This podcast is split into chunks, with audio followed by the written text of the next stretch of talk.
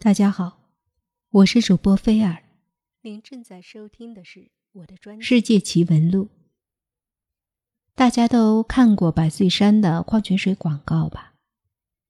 那个广告就是一个穿着漂亮礼服的女生和一个在街上穷困潦倒的老汉。而对于在背后的故事，你们知道吗？其实那是一个。凄美的爱情故事。一六五零年，斯德哥尔摩的街头，五十二岁的笛卡尔邂逅了十八岁的瑞典公主克里斯汀。那时，落魄、一文不名的笛卡尔过着乞讨的生活，全部的财产只有身上穿的破破烂烂的衣服和随身所带的。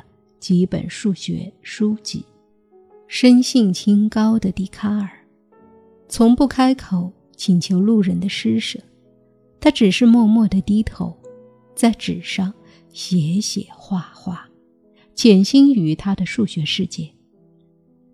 一个宁静的午后，笛卡尔照例坐在街头，沐浴在阳光中研究数学问题。突然，有人来到他的身旁。拍了拍他的肩膀。你在干什么？扭过头，笛卡尔看到一张年轻秀丽的脸庞，一双清澈的眼睛，如同湛蓝的湖水，楚楚动人。长长的睫毛一眨一眨的。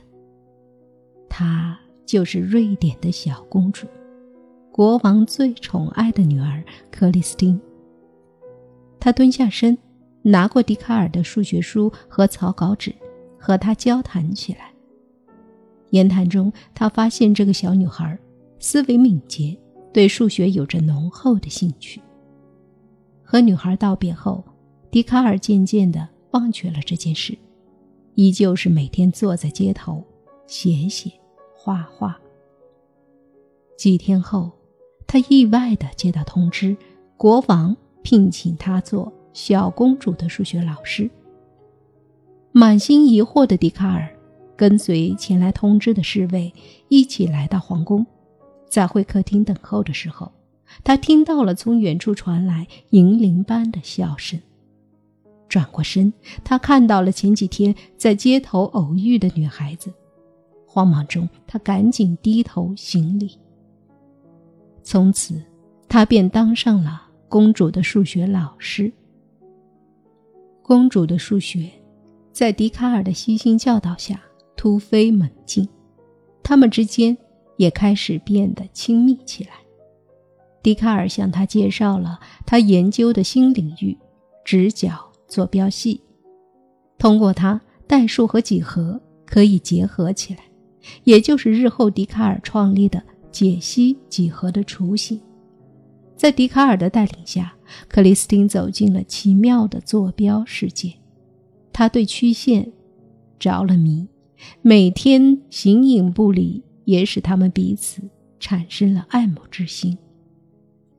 在瑞典这个浪漫的国度里，一段纯粹美好的爱情悄然萌发。然而，没过多久，他们的恋情传到了国王的耳朵里。国王大怒，下令马上将笛卡尔处死。在克里斯汀的苦苦哀求下，国王将他放逐回国，公主则被软禁在宫中。当时，欧洲大陆正在流行黑死病，身体孱弱的笛卡尔回到法国后不久，便染上了重病。在生命进入倒计时的那段时间，他日夜思念公主。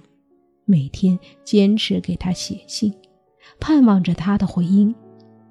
可惜，这些信都被国王拦截下来。公主一直没有收到他的任何消息。在笛卡尔给克里斯汀寄出第十三封信后，他永远的离开了这个世界。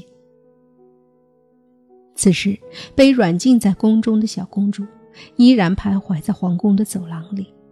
思念着远方的情人。这最后的一封信上，没有写一句话，只有一个方程式。国王看不懂，以为这个方程里隐藏着两个人不可告人的秘密，便把全城的数学家召集到皇宫，但是没有人能解开这个函数式。他不忍看着心爱的女儿每天闷闷不乐，便把这封信给了他。拿到信的克里斯汀欣喜若狂，他立即明白了恋人的意图，找来纸和笔。着手把方程图形画了出来，一颗心形的图案出现在眼前。克里斯汀不仅流下感动的泪水。这条曲线就是著名的心形线。国王去世后，克里斯汀继承王位。登基后，他便立刻派人去法国寻找心上人的下落，收到的却是笛卡尔去世的消息。留下了一个永远的遗憾。这封享誉世界的另类情书，至今还保存在欧洲笛卡尔纪念馆里，纪念着这段唯美的爱情。而广告里撤换的概念，就是把百岁山的水比喻成这封另类情书，意喻着经典、浪漫、难忘。瞩目，你就是我的百岁山。